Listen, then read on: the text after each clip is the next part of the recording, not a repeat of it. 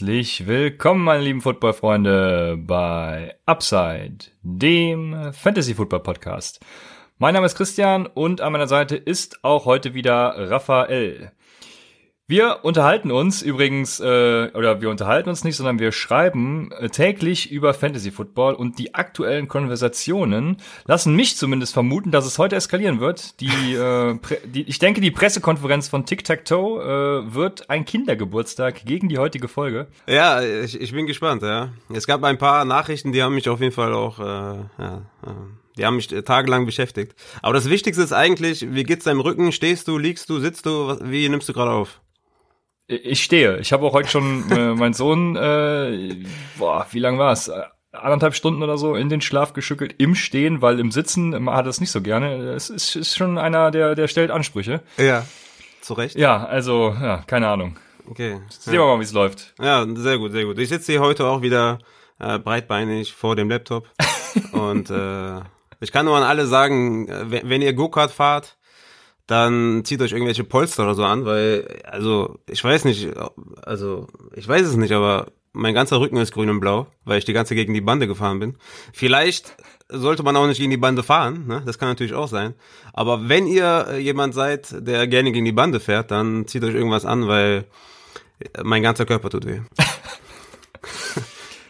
Ja, ähm, gute Besserung an dich. Und dann hast du auch noch Pech mit deiner Getränkeauswahl. Aber gut, das, ähm, das ist nochmal ein anderes Thema. Also ähm, ist ein ganz anderes Thema. Naturally High, Bio Energy Drink, kann ich keinem empfehlen auf jeden Fall.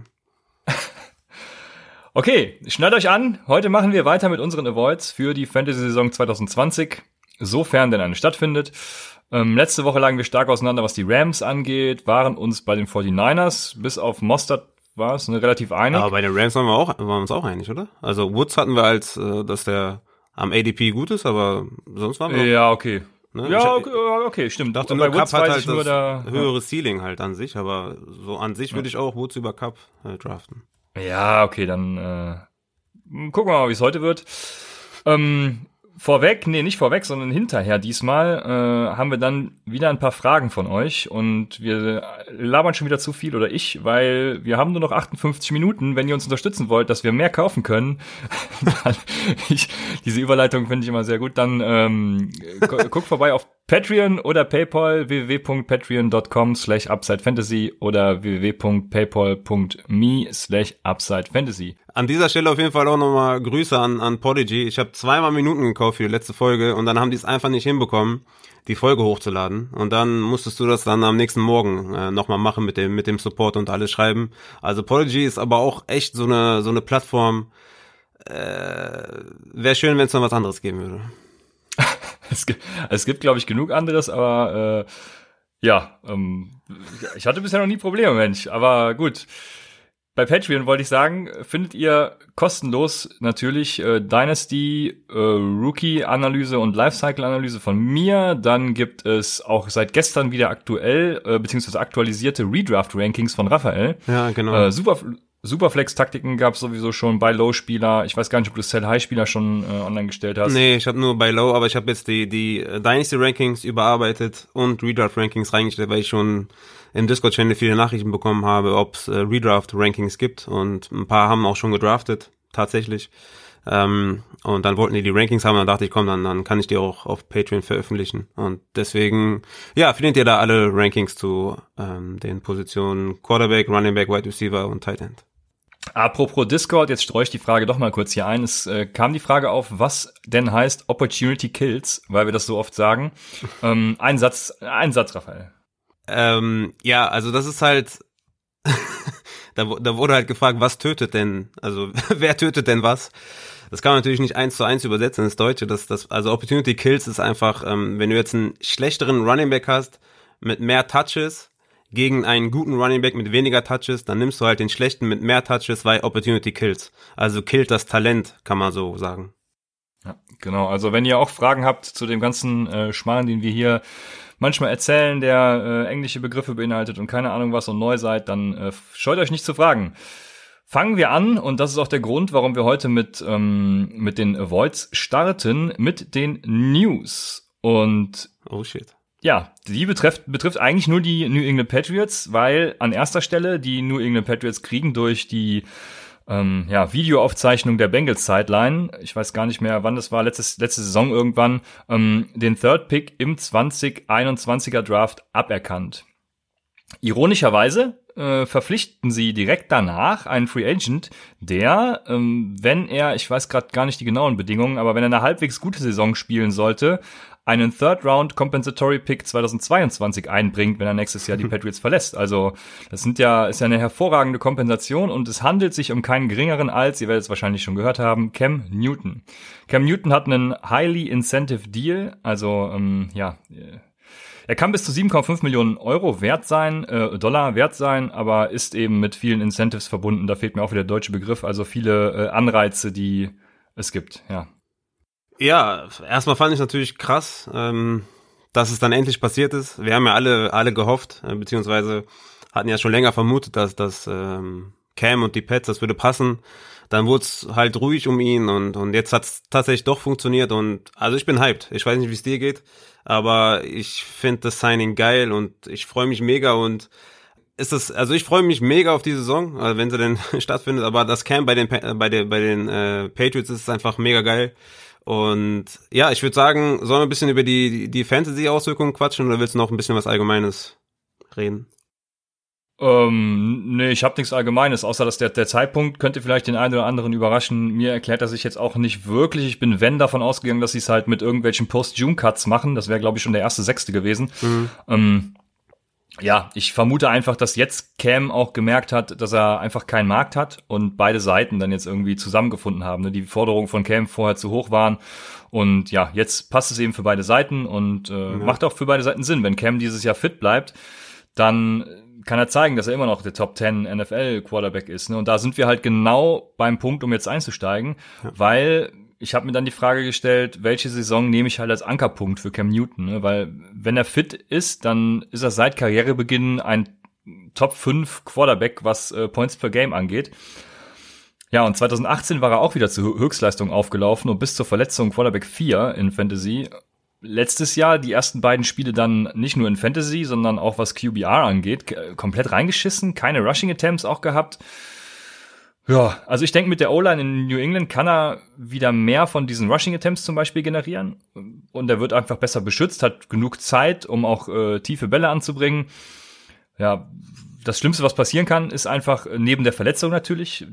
Die blenden wir immer aus. Also ich gehe jetzt, äh, wenn ich was zu Commuten sage, immer davon aus, dass er fit ist. Mhm. Äh, weil neben der Verletzung das Schlimmste, was passieren kann, ist, dass die Pets eben Newton und Stidham irgendwie beide, ähm, ja, beide featuren, ähm, in jeweils unterschiedlichen Spielsituationen halt. Ne? Da, da, damit würden sie Cam halt entlasten, seine Schulter ein bisschen, ja, Regeneration geben.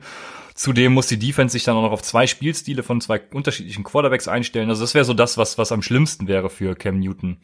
Und äh, welche Spieler profitieren davon, deiner Meinung nach? Ähm, ja, nochmal kurz zu Cam. Also ich habe mir auch den ersten Punkt, den ich mir aufgeschrieben habe, ist, wie fit ist Cam?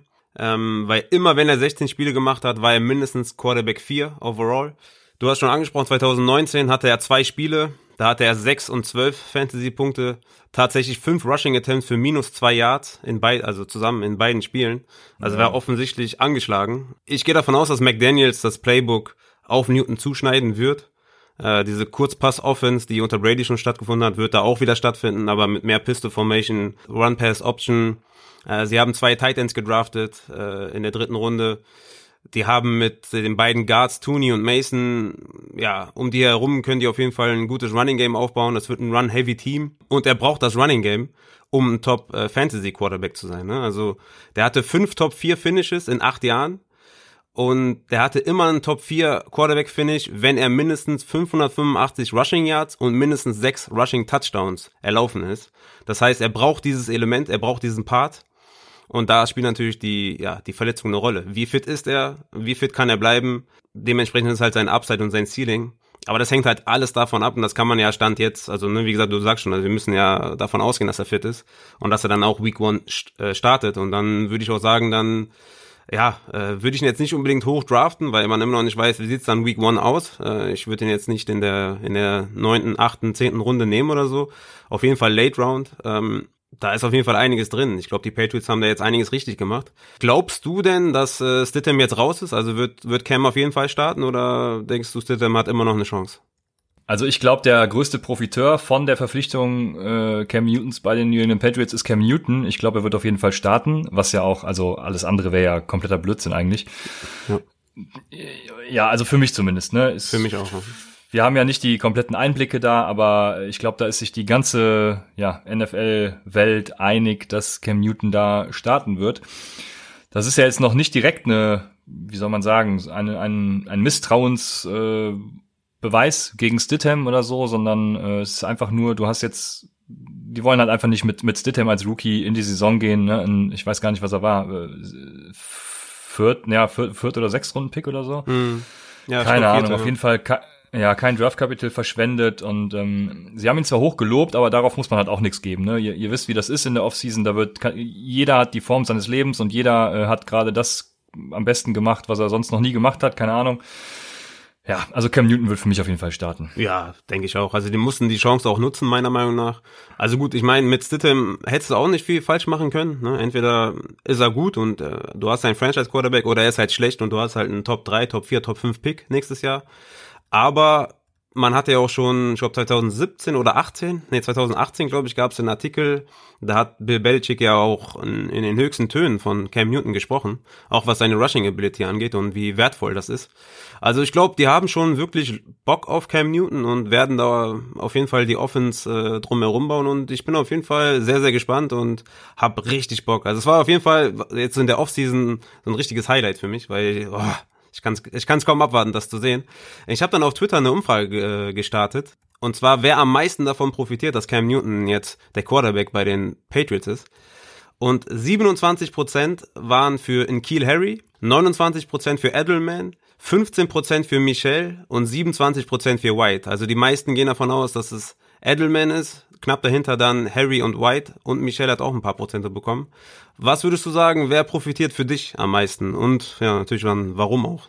Also ich habe zwei, wobei ja doch, der eine sticht schon raus. Also ich hätte jetzt White zum Beispiel auch genommen. Mhm. Ähm, bei, bei White ist es so, ich glaube nicht, dass er jetzt, äh, also wie soll ich es sagen? Ähm, ich ich glaube, er wird nicht besser als mit Brady, aber er kriegt ein enormes, einen enormen Bump nach oben äh, im Gegensatz zu Stidham weil ähm, Newton hatte 21,8% Completions zu Running Backs äh, in seiner Karriere. Brady hatte 23,2%, also ein bisschen mehr sogar noch.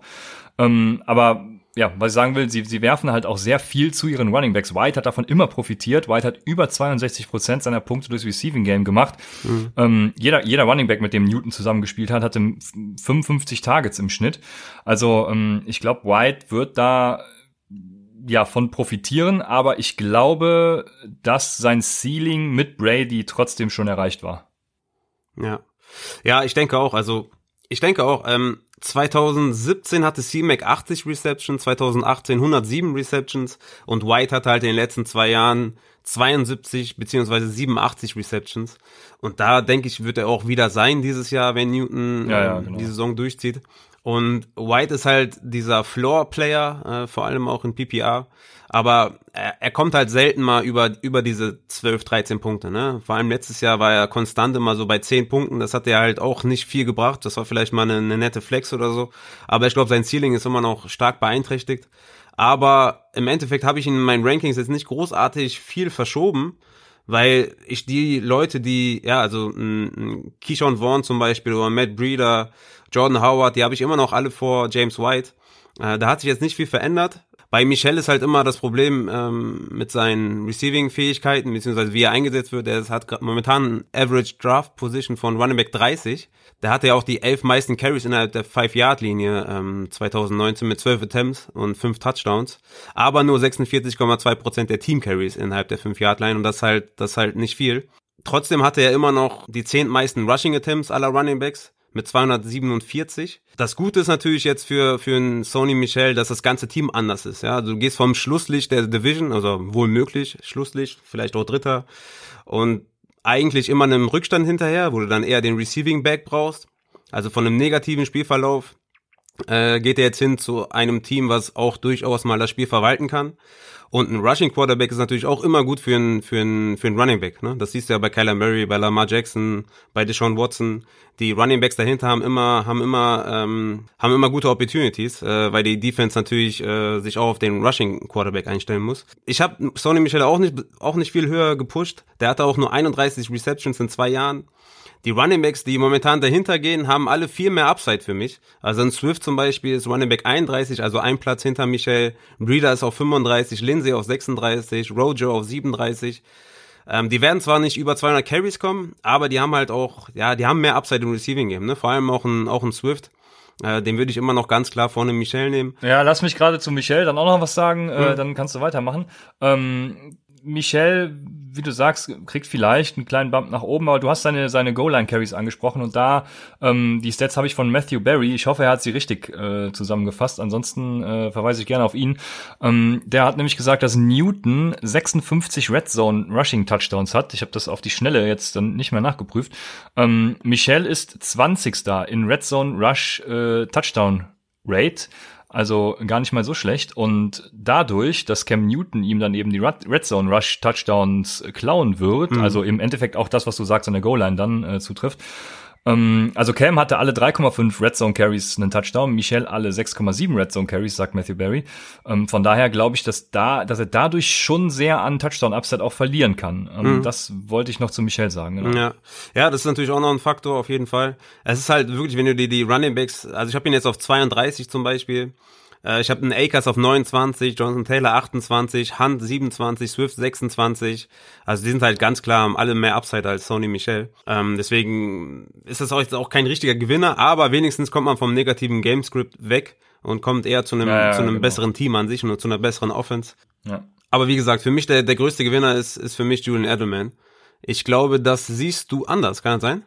Ich sehe es komplett anders, ja. äh, also für mich kriegt Edelman den größten Hit. Okay, krass. Ich glaube, äh, um es auch mal ohne Stats jetzt was zu sagen, so einfach aus dem Bauchgefühl heraus, äh, was meistens nie gut ist, aber Stidham äh, hätte wahrscheinlich immer noch so ein verlässliches Target in Edelman gesehen und es wäre seine Anspielstation Nummer eins gewesen. Mm, das war so mein Hauptgrund und Newton hat einfach die Erfahrung und dann eben auch die Eier, den, den Ball downfield in Contested Catch Situationen zu Kill Harry zu bringen, was er eben hervorragen kann. Und bevor ich jetzt zu Kill Harry übergehe, wirst du mir jetzt wahrscheinlich sagen, warum Julian Edelman deiner Meinung nach ein Gewinner ist? Ich denke einfach, die kurze Anspielstation über die Mitte, underneath, ist immer noch so wichtig und mh, ja, diese Kurzpass-Offense ist immer noch so ein großer Teil. Da wird Element vor allem im PPA-Ligen immer noch wertvoll sein.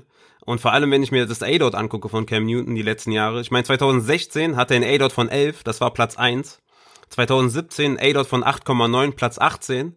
Und 2018 A-Dot von 7,6, Platz 32. Und da frage ich mich natürlich, ähm, ja, bekommt ein Kiel Harry nicht eher einen Hit als einen Bump, ähm, was das angeht, weil also ich meine, das waren alles Avoids für mich, ne? Die, die ganzen Patriots waren ein Avoid für mich, deswegen hatten wir sie ja, ja sowieso drin. Das müssen wir noch klarstellen, genau.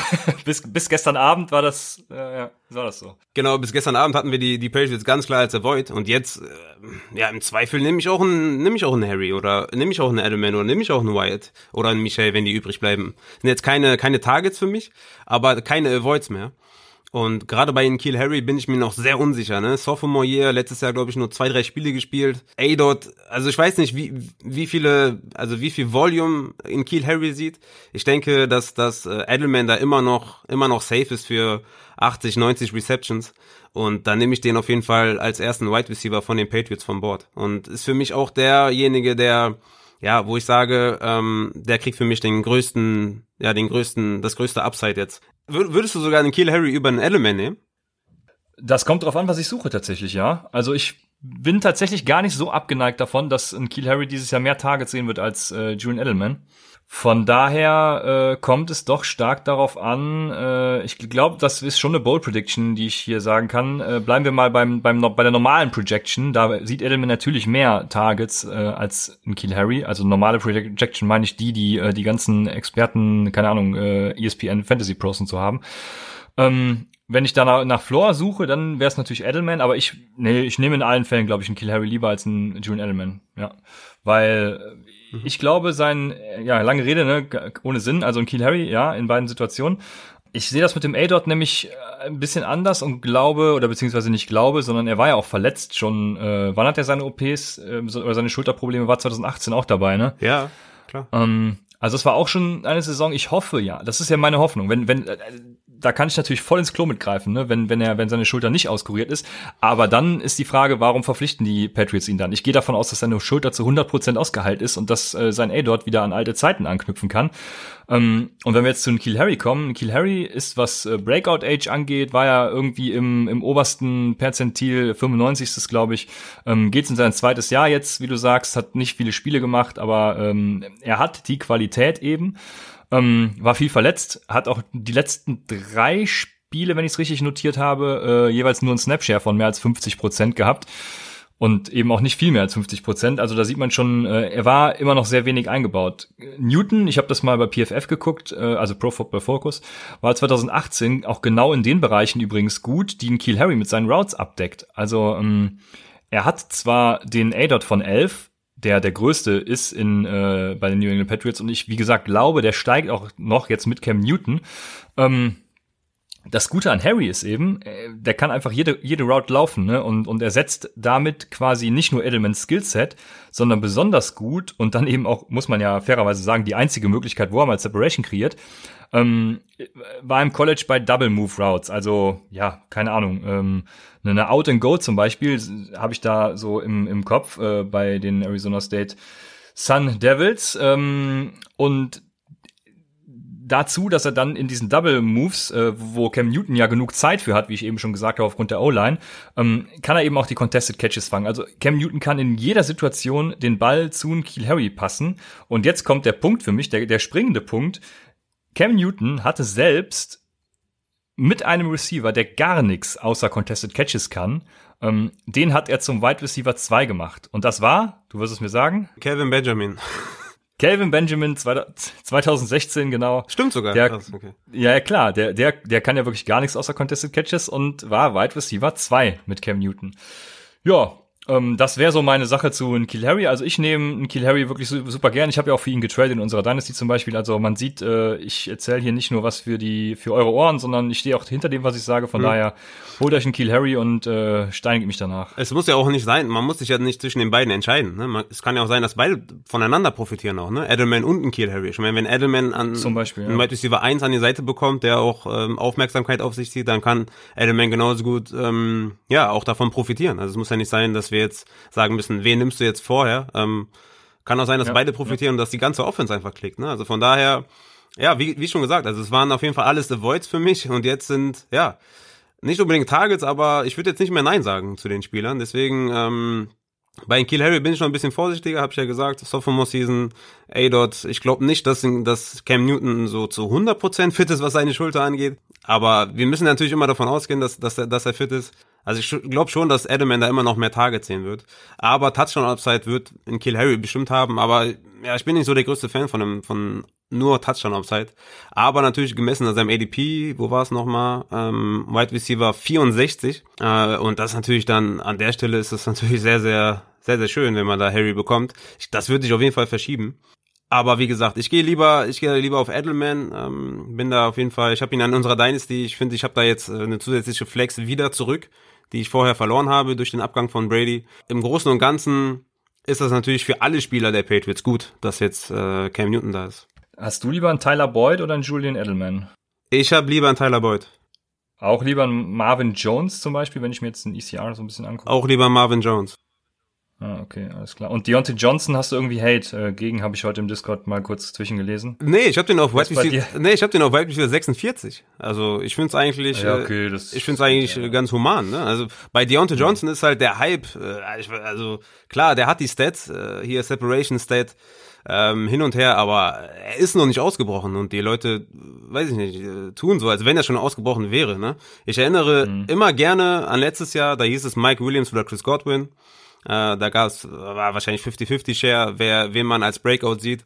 Und wir wissen heute alle, wo Mike Williams gelandet ist und wo Chris Godwin gelandet ist. Das heißt, ähm, ja, also es kann gut gehen, aber wenn es nicht gut geht, kann ich ja nicht einen Deontay Johnson jetzt äh, über einem Boyd draften oder so. Ne? Da, dafür muss er erstmal jetzt die Saison halt auch abreißen. Ne? Aber äh, gefühlt würde ich sagen, dieser Hype um Deontay Johnson, der ist mir ein bisschen zu groß. Ja, vor allem wissen wir auch nicht, was da so passiert. Ne? Da gibt's ja auch noch James Washington und die anderen Konsorten und Ben Roethlisberger. Wer ist da sein bevorzugtes Target? Dies, das. Also da. Genau. Und vor allem gibt's einen Juju. Ne? Und Juju. Äh, das sowieso. Ja. Obwohl da bist du ja nicht so. Äh, da bist du ja, nicht so, aber trotzdem. Also ja, trotzdem. Aber Wenn man über Deontay Johnson spricht, dann ist Juju natürlich noch mal weiter vorne. Ja. Ja, genau. Vor allem. Also ne, der hat halt einen Alpha neben sich. Äh, wenn du mich fragst. Und von daher erstmal abwarten, was da passiert, bevor ich den jetzt. Also ich finde 46 schon schon ganz nett. Aber wir waren bei den New England Patriots. Ähm, ich glaube, wir haben die aber jetzt sogar abgehakt. Ne? Beide Wide Receiver, beide Running Backs. Ähm, Genau. Ja. Und äh, ein bisschen Liebe für Mohamed Sanu. Haben wir die übrig? Oder? genau, den haben wir auch noch. Äh, nee, leider nicht. Keine, Ja, ich auch nicht. Keine Okay, Liebe dann- dann, dann, dann können wir direkt weitermachen. Und zwar haben wir noch ein anderes Team. Ähm, äh, ich wollte eigentlich die, die Patriots nehmen und du hast dich äh, für ein anderes Team entschieden. Äh, möchtest du das vorstellen? Ja, ich, genau, da hast du, ich habe gesagt, lass mal die Texans nehmen und da hast du mir geschrieben, ja, warum, da will ich jeden haben. Ja, das war jetzt auch ein bisschen übertrieben, aber äh, ich komme wieder auf zwei Spieler zu sprechen. Ich denk mal, du, du wirst mir, du wirst mir wahrscheinlich wieder Ajaya Kauta nennen, ne?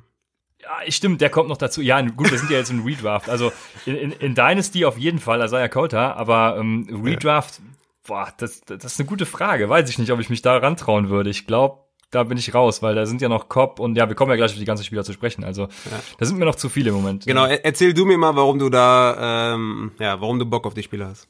Okay, und zwar ist der Spieler tatsächlich Brandon Cooks. Ich war auch nach dem Trade gar nicht so begeistert, muss ich sagen. Brandon Cooks letztes Jahr bei den Rams auch ziemlich reingeschissen. Ähm, ja gut, auch aufgrund seiner Concussion, ne? Die wievielte war es? Die fünfte seiner Karriere, glaube ich, wenn ich es richtig im Kopf habe. Ich mein schon.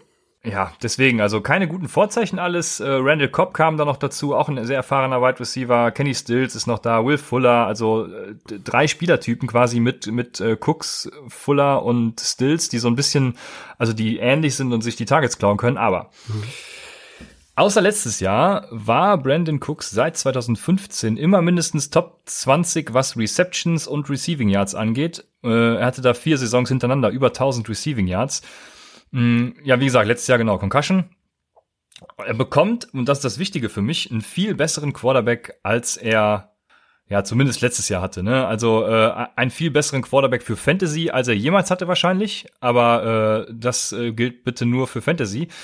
Ähm, denn ja, die Stat, die mich am meisten glauben lässt, du hast es eben auch schon mal angesprochen, äh, dass er besser als, was ist er, Wide Receiver 34 abschließen wird, ist eben Average Depth of Target, also der berühmt-berüchtigte A-Dot. Ähm, denn der A-Dot ist von Jahr zu Jahr gesehen eigentlich so die stabilste Stat bei Wide Receivern. Ähm, da war Cooks auch Top 20 aller Wide Receiver, äh, letztes Jahr nach PFF mit 14,6. Das heißt, er wird äh, meines Erachtens zumindest äh, Deshaun Watsons Waffe im Deep Ball. Was übrigens auch ähnlich vorhersehbar ist wie A-Dot, ist die Anzahl an Targets. Letztes Jahr, ähm, wenn man Brandon Cooks mal hochskaliert, wie gesagt, er hat ja äh, wegen Concussion einige Spiele nicht gemacht, hat dann einige Blessuren auch wieder gehabt und trotz Woods und Cup hätte er über 90 Targets gehabt. Sonst die Jahre vorher immer so zwischen 110 und 120. Mm, Und jetzt bin ich wieder bei meiner Projection. Ich habe so eine kleine Projection, diesmal von ein bisschen an anderer Seite gemacht, äh, also eine andere Herangehensweise als letzte Woche bei Woods. Ähm, vielleicht äh, lernt ihr was davon, vielleicht gefällt's euch. Ich glaube, wenn ihr äh, Stats nicht mögen würdet, würdet ihr uns sowieso nicht zuhören. ähm, deswegen ausgehend davon, dass Cooks mit der nächsten Concussion out ist und, und eh washed, gehen wir mal davon aus, dass er eben nicht seine 110 bis 120 macht, sondern eben nur 100 Targets vorsichtig äh, geschätzt. Das wären dann 100 mal 14,6er A-Dot, 1460 Air Yards, die er bekommt. Ähm, seine Receiving Air Conversion Ratio, kurz RACR, ähm, kann man auch auf äh, PFF, habe ich glaube ich, habe es mir gar nicht hingeschrieben, aber ich glaube, das kann man auch auf PFF nachlesen. Ja, jetzt ähm, kommen auf jeden war- Fall. Da auch, ja, okay, sehr gut. Ähm, war 2015 76 Prozent, 2016 77 Prozent, 2017 62 Prozent, 2018 81 Prozent und letztes Jahr eben den Tiefpunkt gehabt mit 58 Prozent. Also letztes Jahr er wirklich wenige Air Yards in, äh, was heißt wenige, also weniger als sonst äh, in tatsächliche Receiving Yards umgemünzt. Das sagt nämlich die RACR. Ähm, nehmen wir einfach mal sein gewichtetes Mittel, was bei 71 Prozent liegt. Das runden wir netterweise mal für dich dann äh, kaufmännisch vorsichtig ab. Das heißt, 70 Prozent nehmen wir an. Er liefert also 1460 Yards mal 70 Prozent, 1022 Yards mit der vorsichtigen Kalkulation. Oh, jetzt äh, habe ich schon wieder viel zu viel geredet und das Spannende kommt, das Spannende kommt erst noch, weil ähm, das Spannendste zum A-Dot ist für mich, dass Scrambling Quarterbacks in der Regel einen höheren A-Dot haben. Ähm, da gibt es auch eine PFF-Analyse von Andrew Erickson. Und Watson war der zweitbeste Quarterback nach PFF, wenn er 20 Yards äh, oder mehr Downfield geworfen hat. Und je mehr Scrambling Yards ein Quarterback hat, desto höher ist sein A-Dot und desto höher fallen auch seine Deep Ball Attempts aus. Ähm, da muss man übrigens vorsichtig sein. Das steht auch gut äh, beschrieben da in der Analyse. Designed Runs korrelieren negativ. Das heißt, Scrambling ist gut für die Wide Receiver, aber Designed Runs schlecht. Also die Wide Receiver von Lamar Jackson haben quasi verkackt. Ähm, Ericsson hat sich die Quarterbacks angeschaut, welche dementsprechend dann wenige Designed Runs und viele Scrambling, ähm, ja, viele Scramblings hatten. Und da war Watson eben auf Platz 4. Ja, äh, ich denke, dazu ist alles gesagt. Dann Cooks vorherige Quarterbacks waren alles, äh, aber keine Scrambler, würde ich mal so sagen. Ähm, Cooks wird im Zweifel eben nur mehr Targets bekommen, als er vorher hatte. Dazu kommt eben noch, das, das ist der allerwichtigste Punkt, den habe ich ja sogar noch vergessen, die beschissene Defense, ähm, durch die es dann auch in einige Shootouts gehen wird. Also ähm, ja, die Targets für Cooks werden meiner Meinung nach nur so aus dem Boden sprießen. Ähm, und jetzt kommt das Ernüchternde. Für mich ist er damit dann äh, eben der High-End Wide Receiver 3 mit Upside für mehr ähm, leider nicht viel weiter oben, aber das ist er eben und nicht weniger. Ja. Und ich hatte die Faust, ich hatte während meiner Rede die Faust äh, in die Höhe gestreckt. Äh, das hat man jetzt gar nicht gesehen. Schade. Ja, ich habe nichts dagegen. Also ich habe ihn an einer Dynasty, glaube ich, für, für einen für einen Drittrunden-Pick oder sowas äh, bekommen. Also gerne, wenn er da abliefert, bin ich auf jeden Fall dabei. Positiv ist auf jeden Fall, ähm, Hopkins ist ja weg, ne, wie man weiß. Und 30% der Passing Yards von Watson gingen an Hopkins.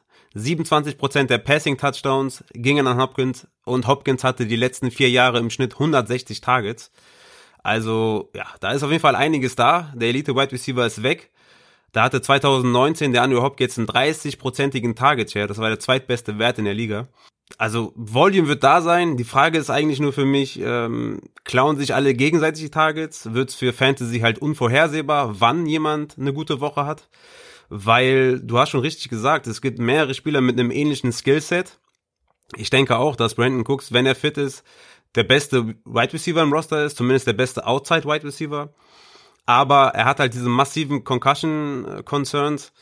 Und ich weiß halt wirklich nicht, wie viele Target Share er bekommt, wie viel Snap Percentage er bekommt. Ich vertraue Bill O'Brien auch nicht äh, dass er das da richtig aufdröselt, wer die besten oder wer wo seine Stärken hat und wie er wen einsetzt.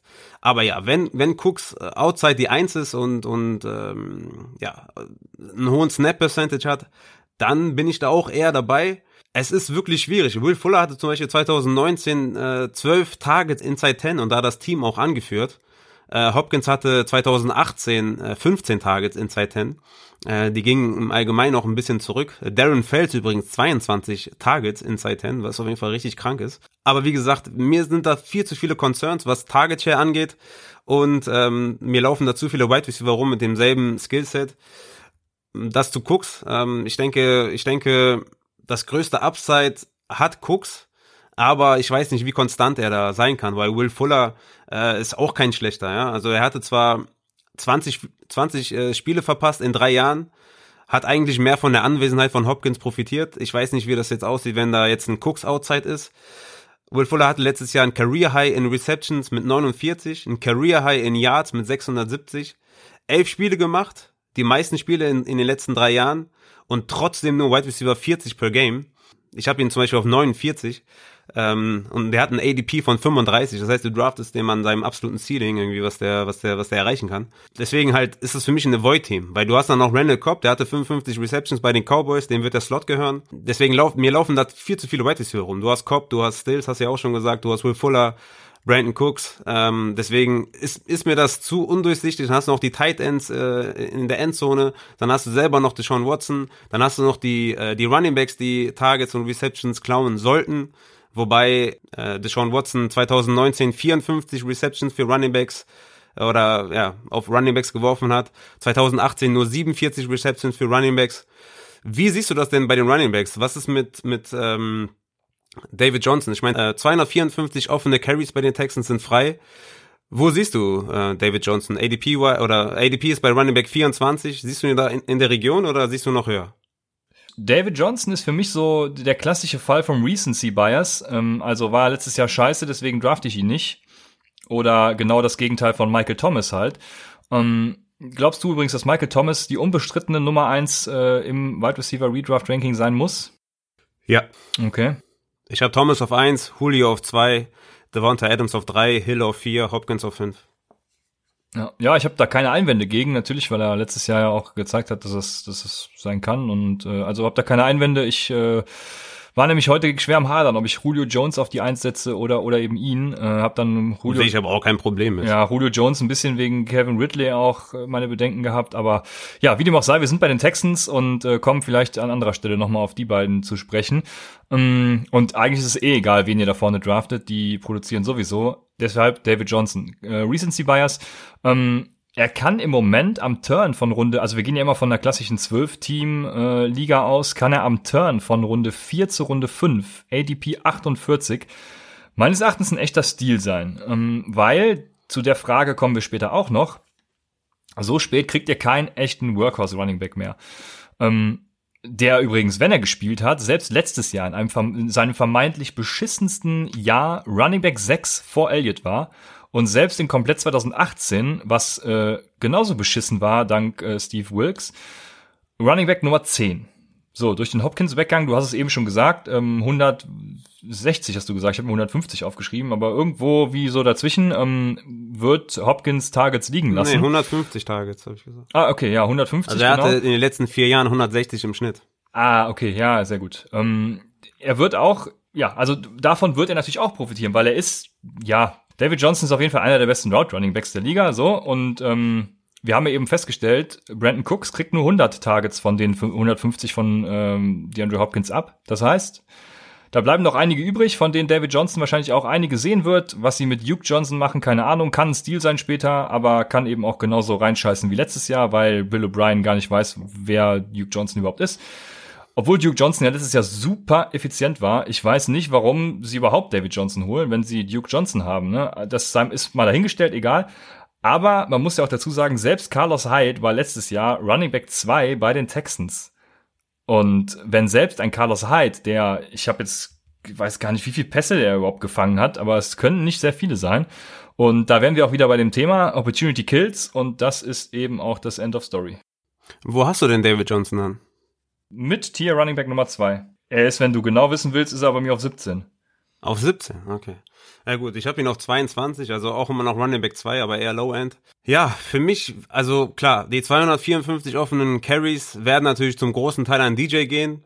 Der sollte über 200 Carries bekommen, der sollte die Goal-Line bekommen. Mit den Receptions, das sehe ich eher kritisch. Ich denke, da geht immer noch mehr zu Duke Johnson. Problem wird sein, wie werden die Running Backs im Receiving Gang eingesetzt? Wer bekommt die Targets letztendlich? Äh, ich habe sie eben angeschnitten. 2019 54 Receptions für die Running Backs, 2018 47 Receptions für die Running Backs. Duke Johnson hatte 2019 44 Receptions, ähm, nur 5 Targets inside 10, nicht viel Volumen äh, ja, an der Goal-Line oder in der Red Zone für einen Passcatcher wie DJ, plus Rückenprobleme. Also er hat einen guten Floor durch seinen, ja, weil er die, den Großteil der Carries bekommt. Hat natürlich auch Receiving Upside, aber ich sehe immer noch Duke Johnson, dass er da auf jeden Fall eine Gefahr sein kann. Aber am Turn in Runde 5 ähm, finde ich das schon, finde ich das schon okay. Ne? Also ich habe ihn auch da auf jeden Fall als Low End Running Back 2. Aber auch da ähm, bin ich mir nicht sicher, was mit Duke Johnson ist. Und deswegen sind die eigentlich für mich alle mehr oder weniger in Void. Wobei David Johnson da für mich noch mein größtes Target ist und ähm, ja, von Recency Bias oder halte ich sowieso gar nichts. Wir müssen ja immer objektiv bleiben auch hier. Ähm, deswegen kann ich auch nur sagen, also David Johnson, wer den dann pickt da in der vierten, fünften Runde, kann man nicht viel falsch machen. Das, der Workload wird da sein, vor allem in den Carries. Und äh, seine Receiving-Fähigkeiten sind ja an sich unbestritten. Nur die Frage ist, wie viel oder wie oft wird er da eingesetzt? Weil Deshaun Watson ist nicht dafür bekannt, dass er viel auf Running Backs wirft. Deshalb ähm, ja, bin ich da eher raus, was die, was die Texans angeht. Und wenn ich mir das recht überlege, bin ich da wirklich bei jedem Spieler raus, außer bei David Johnson. oh, das aus deinem Mund. Ja. das heißt schon was, ja. Also ja. David Johnson nehmt ihn früh genug. Wenn Raphael das schon sagt, dann, ja. dann wird der Hype noch groß. Ja, ich habe versucht auch für ihn zu traden, tatsächlich. Äh, nicht bei uns in einer anderen Dynasty, aber da war der Preis, war mir zu hoch. Ich habe tatsächlich versucht, heute vor der Folge noch für James White zu traden. Jetzt habe ich ihn eben ein bisschen schlecht geredet, ne? Ähm, ja, vielleicht kriege ich ihn ja morgen doch noch billig. Genau, das ist ja hier auch so eine Taktik. Du musst hier natürlich äh, dementsprechend die Psychoarbeit betreiben, ja. ne, damit du in den Trades. genau. genau. Deswegen habe ich auch bei Preston Williams und so total verkackt, weil, ja. Ja. ja. Den, den kriege ich nicht mehr. Ja, dementsprechend ähm, haben wir dann auch die Texans abgeschlossen. Ne? Duke Johnson, zu dem, wie gesagt, da weiß ich nicht, was ich zu dem sagen soll. Das wäre der einzige noch offen, ne? weil er ist super effizient, ist ein guter Running Back. Ich habe ja letztes Jahr auch gesagt, er wird, er wird klar von Carlos Hyde, also er, er wird übernehmen in, in Houston, weil er einfach der bessere Running Back ist. Das ist ausgeblieben und das macht mir Sorgen, ne? Deshalb. Also ich sag, ich sag, Duke Johnson wird mehr Receptions als David Johnson haben. Ja, das glaube ich, glaube ich nicht. Und vor allem auch, dass ähm, da durch, durch diesen Trade mit Hopkins, ne, David Johnson muss einfach alles an, an Workload kriegen, was es gibt. Ne? Ansonsten steigt Bill O'Brien ja jeder aufs Dach. Aber gut, äh, hätten wir das Thema abgehakt, gehen wir weiter zu euren Fragen. Äh, und zehn Minuten haben wir noch. Deswegen mache ich schnell. Ähm, äh, Tino Sauria fragt in unserem Discord-Channel was zu Covid. Ich habe die Frage jetzt natürlich nicht abgeschrieben. Hast du sie parat oder soll äh, ich einfach mal improvisieren? Ich äh, lese sie gerne vor. Äh, Dynasty, auch wenn die Hoffnung auf eine normale Saison 2020 noch lebt. Wie geht ihr Überlegungen zum Rookie Draft 2021 als Liga an? Sollte es keine NFL-Saison 2020 geben? Wie sollen die Rookie-Picks verteilt werden? Ohne Saison gibt's ja keinen designierten First oder 12th Seed. Das ist korrekt. Ähm, ich glaube, für neu gegründete Ligen ist das relativ einfach. Und ich habe ja in irgendeiner Folge schon mal unsere Umfrage angesprochen. Da ging es um Auction Draft. Den haben bisher irgendwie nur 10% oder so gemacht. Ich weiß das genaue Ergebnis nicht mehr. Aber waren irgendwas zwischen 10 und 20%. Und ihr kommt jetzt alle, wenn die NFL-Saison nicht stattfindet, schön in den Genuss eines, eines Auction Drafts. Weil wenn die Liga dieses Jahr erst gestartet ist, ne, was habt ihr dann für ein Problem mit Auction Draft? Dann könnt ihr nächstes Jahr einfach einen Auction Draft machen und ähm, alle auf den First Overall bieten, keine Ahnung. Aber das ist die einzige Option für Ligen, die gerade gedraftet haben. Ihr könnt noch überlegen, nächstes Jahr komplett alles neu zu draften, aber dann wäre halt dieses Jahr alles für die Cuts. Für Ligen, die schon bestehen, gibt's meines Erachtens dreieinhalb Optionen. Ähm, die erste. Die, Dreieinhalb Lösungen, du, ja? dreieinhalb, ja. Und ja, cool. äh, du kannst mir sagen, was du von jeder hältst. Ähm, die erste ist die gleiche Reihenfolge wie dieses Jahr. Die würde den schlechten Teams eben helfen, so wie es eigentlich vorgesehen ist. Hat natürlich auch seine Nachteile, weil dann zweimal äh, der Tanker den First Overall Pick hat in jedem Jahr. Was sagst du dazu? Ja, das, das, das finde ich unfair, weil ähm, ein Team, was letztes Jahr letzter war ähm, und dieses Jahr halt den First Overall hatte, kann ja durchaus ähm, seine Picks zum Beispiel getradet haben oder dafür einen Spieler bekommen haben oder etc. pp. und in, ja in, in, in ein Win-Now-Team umgewandelt werden sein können, hätten, wären sollen. Und deswegen ist es halt unfair, wenn er dann nochmal den First Overall bekommt. Also das finde ich auf jeden Fall sehr, sehr blöd. Ja, ich finde das auch nicht gut. Dann, dann wurde in einer Liga, habe ich das auch mal, ange also ich habe es in mehreren Ligen angesprochen und mal so ein Meinungsbild gebeten. Ähm, es war tatsächlich super unterschiedlich. Also es gab wirklich keinen Konsens in, in, mit keinem, mit dem, dem ich irgendwie gesprochen habe. Ähm, bei der Option kam das Argument dann, du hast ja auch mit den Rookies, die du dieses Jahr als First Overall gedraftet hast, ja dann schon, schon deine, dein Risiko, was du gehst. Also wenn jetzt zum Beispiel ähm, keine Saison stattfindet und Clyde Edwards Hilaire, keine Ahnung, den nimmst du einfach mit ins nächste Jahr und was passiert dann? Das weiß ich auch nicht, ob ich das ganz nachvollziehen kann, weil nächstes Jahr sei dann trotzdem der Running Back 1 in Kansas City, weil die Kansas City Chiefs ja nächstes Jahr nicht nochmal eindraften werden. Aber äh, kannst du dieses Argument ein bisschen nachvollziehen? Nee. Ich sehe das nämlich ähnlich, also gleiche Reihenfolge wie dieses Jahr halte ich tatsächlich für die schlechteste Lösung, muss ich ganz ehrlich sagen. Ja, nicht die schlechteste, sondern es gibt, glaube ich, noch eine schlechtere. Ähm, Option B wäre die wahrscheinlich, weil das wäre ein Auction Draft, wo alle dasselbe, denselben Wert haben. Also alle kriegen 100 Dollar und äh, die Picks, die nächstes Jahr fällig gewesen wären, die rutschen einfach ein Jahr später. 2021 ist dann eben 2022, 2022, 2023 und so weiter und so fort. Das würde meines Erachtens aber sogar nur den besseren Teams helfen. Also dann biete ich einfach meine 100 Dollar auf den First Overall und habe als bestes Team dann den First Overall und ja, hab dann einfach den besten Spieler als sowieso schon bestes Team. Das finde ich noch beschissener eigentlich. Finde ich auch nicht gut, ne. Vielleicht kommen wir jetzt zu einer Lösung, äh, die du sogar ganz gut findest. Und zwar ist das Option C. Ähm, ein Auction Draft, in dem die Picks 2021 in Values umgerechnet werden. Ähm, ich finde, wie gesagt, das ist die fairste Variante, die trotzdem, also sie hilft trotzdem noch den Schwachen, sofern sie eben ihre Picks nicht getradet haben. Und das ist natürlich dann ein fairer Punkt, ähm, weil sie mehr Value haben aber trotzdem noch jedes Team seines eigenen Glückes Schmied ist. Also wenn ich zum Beispiel jetzt dieses Jahr den First Overall, nee, nee, nee, äh, ne, so, ich habe nächstes Jahr Picks, ist, dieses Jahr ist ja scheißegal dann in dem Fall, ich habe nächstes Jahr meine Picks, keine Ahnung, den First Overall, der wird mir ein Value umgerechnet und ich kann aber dann, ich habe dann irgendwie 100 Dollar und der andere, der nach mir kommt, hat nur noch 90, dann kann ich entweder den First Overall mir genehmigen oder ich kann sagen, hey, findet keine Saison statt, ich habe so ein gutes Team, was nächstes Jahr angreifen kann. Ich hole mir einfach zwei andere gute Spieler und nicht den besten. Das wäre so, so meine präferierte Variante. Was sagst du zu sowas? Ja, das finde ich schon, finde ich schon deutlich äh, ausgeglichen auch.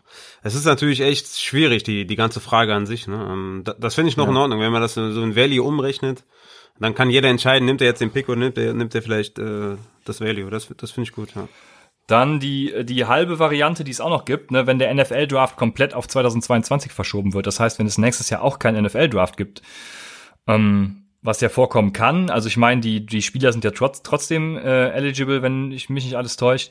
Und dann würden eben beide Drafts hintereinander stattfinden oder eben mit Value, den man berechnen kann. Aber das, das würde ich sagen, steht noch in den Sternen und deswegen würde ich das auch gar nicht bewerten wollen, weil ähm, das ist so weit weg.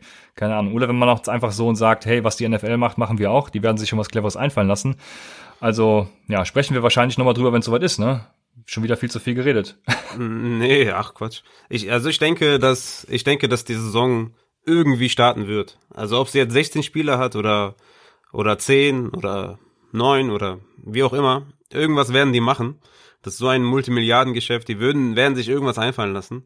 Und wir werden eine Fantasy oder eine, eine NFL-Season haben und da, damit auch eine Fantasy-Season haben und damit halt auch Rookie-Picks oder Rookie-Seeds. Die werden wir haben.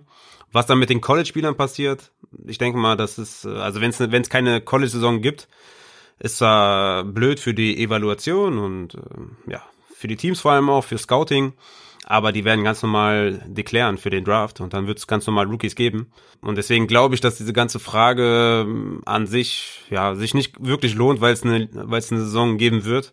Und es werden bestimmt mehr als sieben, acht Spiele ausgetragen werden und dann wirst du auch eine Fantasy-Season haben. Vielleicht müssen wir uns anpassen irgendwie, dass wir, dass wir vielleicht nur bis Woche elf oder so, dass wir da schon das Finale haben oder irgendwie sowas.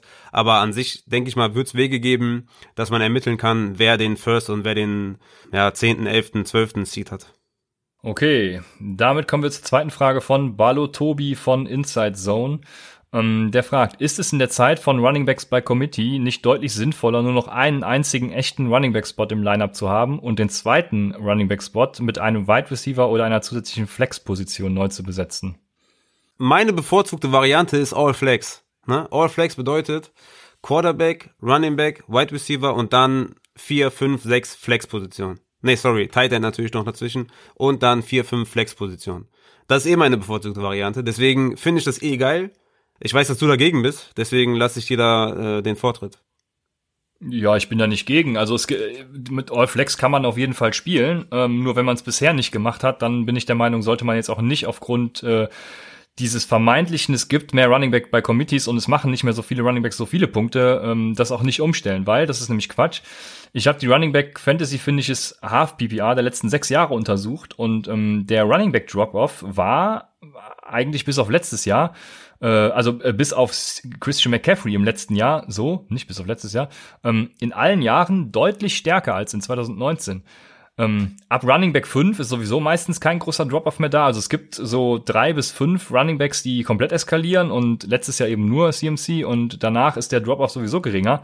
Ähm, ja, dann, danach äh, scoren eigentlich alle sehr linear abfallen. Ein Trend ist eigentlich nicht zu erkennen. Und äh, für Points per Game ist das sogar noch stärker. Also dort fielen die Jahre vor 2019 deutlich stärker ab als 2019 selbst. Ähm, wie gesagt, bisher ist da kein Trend abzuleiten. Ja, sofern wir da irgendwie nicht in so eine tight endeske Situation abrutschen, ähm, sage ich, warum was ändern? Selbst wenn irgendwann alle Running Back bei Committee spielen, relativiert sich sowieso wieder. Also eine tight endeske Situation können wir eigentlich gar nicht kriegen. Ich würde sagen, du musst äh, deine Draft-Strategie einfach nur dahingehend anpassen, wozu wir auch in der Folge zu Draft-Strategien kommen werden. Und das wäre so meine Meinung dazu. Ja, ja, ja, genau. Also im, im Endeffekt ist es deine Aufgabe, die Leadback-Situation zu handeln, dementsprechend zu draften. Deswegen ist ja meine Draft-Strategie dieses Jahr Running Back Heavy, dann MIPA und dann Upside irgendwann. Ähm, deswegen, das steht für mich außer Frage, dass ich die ersten zwei Runden werde ich dieses Jahr nicht ohne zwei Running Backs verlassen. Deswegen, ähm, ja, entweder machst du dann All Flex, was ich eh geil finde, und selbst da würde ich auch zwei Running Backs draften. Ähm, ja, das dazu. Die nächsten Fragen, wir haben noch ein paar offen, die gehen dann in die nächste Folge rein. Ähm, ja, wir freuen uns auch immer, wenn ihr uns weitere Fragen stellt, also ähm, auf Twitter oder Instagram at Upside Fantasy, im Discord-Channel, der wie immer angepinnt ist, also hier unter der Folge als Beschreibung. Guckt gerne vorbei auf Patreon, www.patreon.com slash Upside Fantasy. Und in diesem Sinne, bis zum nächsten Mal bei Upside, dem Fantasy Football Podcast.